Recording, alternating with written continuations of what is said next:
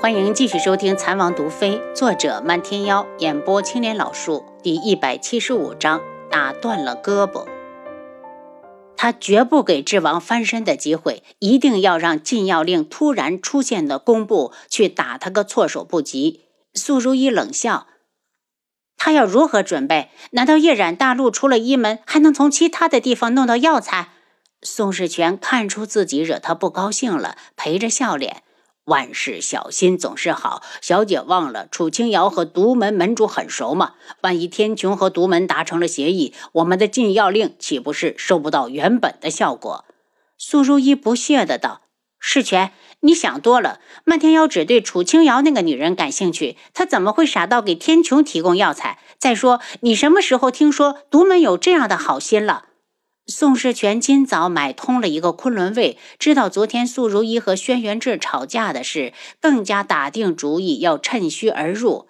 如意，今天天气不错，太阳也没往日天烈，那我们去街上走走吧，总待在房里对身体不好。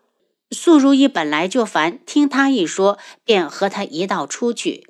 绵姨以为素如意还会再叫他，便一直等在外面。没想到，却看到他们两人一同出来，思虑半天，还是决定去找智儿。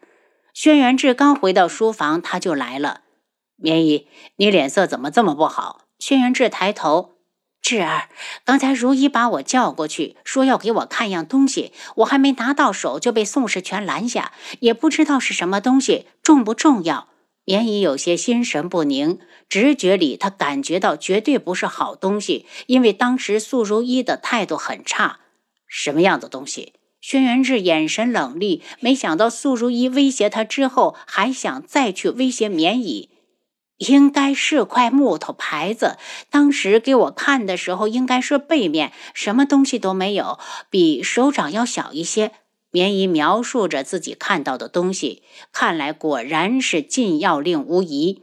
他沉着脸：“绵姨，不管什么事，本王都会处理好，你不用理他。”绵姨的心一直提着，走过来道：“智儿，你跟我说实话，你是不是知道那是什么东西？”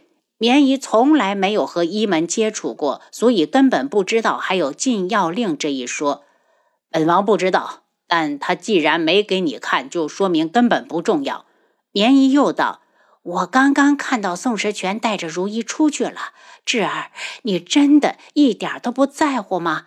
如意他，棉衣，就算你不接受楚清瑶，她也是本王认定的人。别说素如意只是靖主之女，就她本身就是靖主，我也不会改变主意。”轩辕志说的坚决，这些话他都说累了，就是不懂绵姨为什么总是这个样子。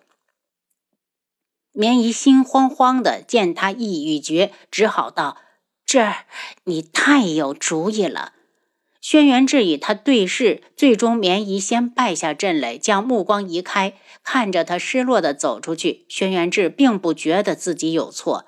七杀。棉衣一走，他就叫进七杀王爷，想办法弄伤宋世权，让他留下来养伤。七杀有些为难。素如意和宋世权刚出去，身后肯定跟着昆仑卫，这大白天的任务好艰巨啊！本王让人去引开他们，你们只管动手，别弄死了。七杀领命下去布置。轩辕志出了王府，直接去找七皇子轩辕彻。皇叔，你怎么来了？七皇子自从听到五皇兄惨死，整个人都蔫蔫的，很没精神。陪皇叔出去走走。七皇子站起来：“十四皇叔，我三皇兄会不会有危险？”有。轩辕志不想瞒他，再说他也想由此来提醒彻儿，让他多担心。如果几位皇子相继出事，后面就该轮到他了。七皇子绝望地看着他。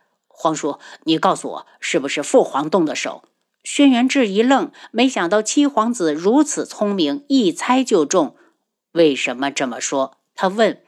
这不明摆着吗？父皇先是支开了二皇兄和三皇兄，没隔多久又把五皇兄派走，接下来就该轮到我了。七皇子悲痛欲绝，忽然抓住轩辕志：“皇叔，你告诉我，他为什么要这样做？我们可都是他的亲生儿子。”彻儿。一切还没有定论，但你要加倍小心。不如最近你搬去和皇叔同住。我不去，我哪儿都不去。他就不会在京里对我怎么样的。轩辕彻眼圈有些发红，既委屈又难过。因为七杀已经查到素如意他们在哪一条街上，轩辕志就带着七皇子和他们走了个碰头，然后两人当着他们的面拐进了一家药铺，故意大声的向伙计询问这里有没有药材种子卖。在外面故意偷听的宋世全脸色大变：“如意小姐，是不是他们已经知道了禁药令？”素如意脸色也相当难看：“不可能，禁药令我一直带在身上。”他看了眼不远处的两名昆仑卫，示意他们跟上。轩辕志带着七皇子一连问了七八家药铺，都没有找到一颗药材种子。两人干脆分开行动，一人沿着一条街去找药铺。昆仑卫对视之后，便分开跟踪。一个时辰后，两人大汗淋漓的再次碰面。知道他们要干什么了吗？一名昆仑卫问另一个，另一个摇头。忽然，两人听见轩辕志指责七皇子：“彻儿，不是皇叔不帮你，你看看我们跑了多少药铺，都找不到一颗种子。你府上的花花草草还留着，千万别拔。万一找不到药材种子，整个王府都光秃秃的，难看死了。”昆仑卫长舒了一口气，原来是想用药材装饰王府。亏这位养尊处优的皇子想得出来。药材种子是那么好找的吗？一门对药材控制的那么严，怎么会让种子外流？七皇子低着头，似乎意识到自己错了，一转身将轩辕志扔下，独自走了。轩辕志冷着脸也往府里赶。昆仑卫一回来，就听说宋世权被人打了，还断了一条胳膊。志哥哥，世权在你的地方被人打成这样，你一定要给我个说法。看到轩辕志回来，素如意冲了过来。他怎么了？轩辕志明知故问。被人打得鼻青脸肿，还断了一条手臂。素如意气愤不已。我去看看，人抓到了没有？轩辕志跟着素如一来到宋世全房里，见他整张脸肿得像猪头，一只胳膊还吊着夹板，看样子是真断了。素如一铁青着脸，那些人突然出来，我还没有反应过来，就把人打成了这样，然后又一哄而散。他当着他的面把人打成这样，让他很没面子。他可是昆仑镜的大小姐，这些人千万别落到他的手里，要不然有的是法子折磨他们。就是说，你们连为什么被打都不知道？轩辕志沉着脸，这让我怎么查？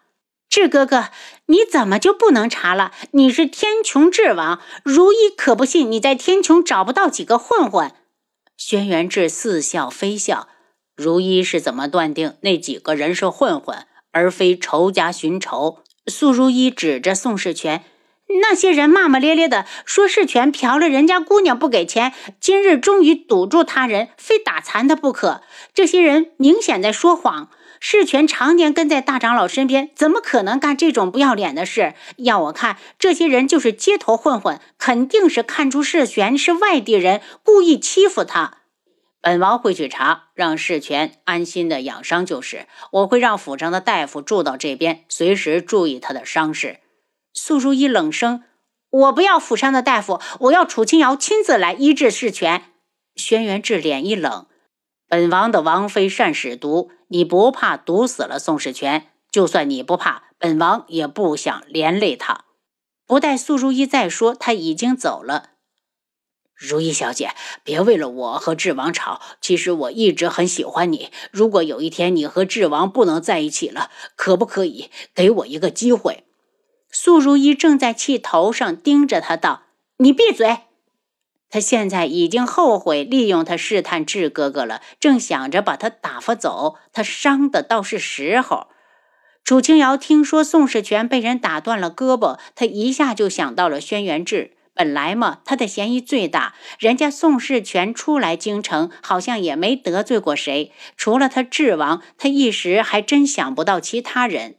房门被人推开，是轩辕志领着柯雪公主来了。柯雪公主的身后还带着宫女荣月，奴婢荣月见过智王妃。荣月行礼，起来吧。皇婶，科雪公主给他问好。公主不必客气，快过来坐。他起身拉着有些拘谨的公主，让她坐下。科雪公主看了眼轩辕志，有些紧张。她还是闺阁女子，让她当着皇叔的面询问心仪男子的下落，她有些开不了口。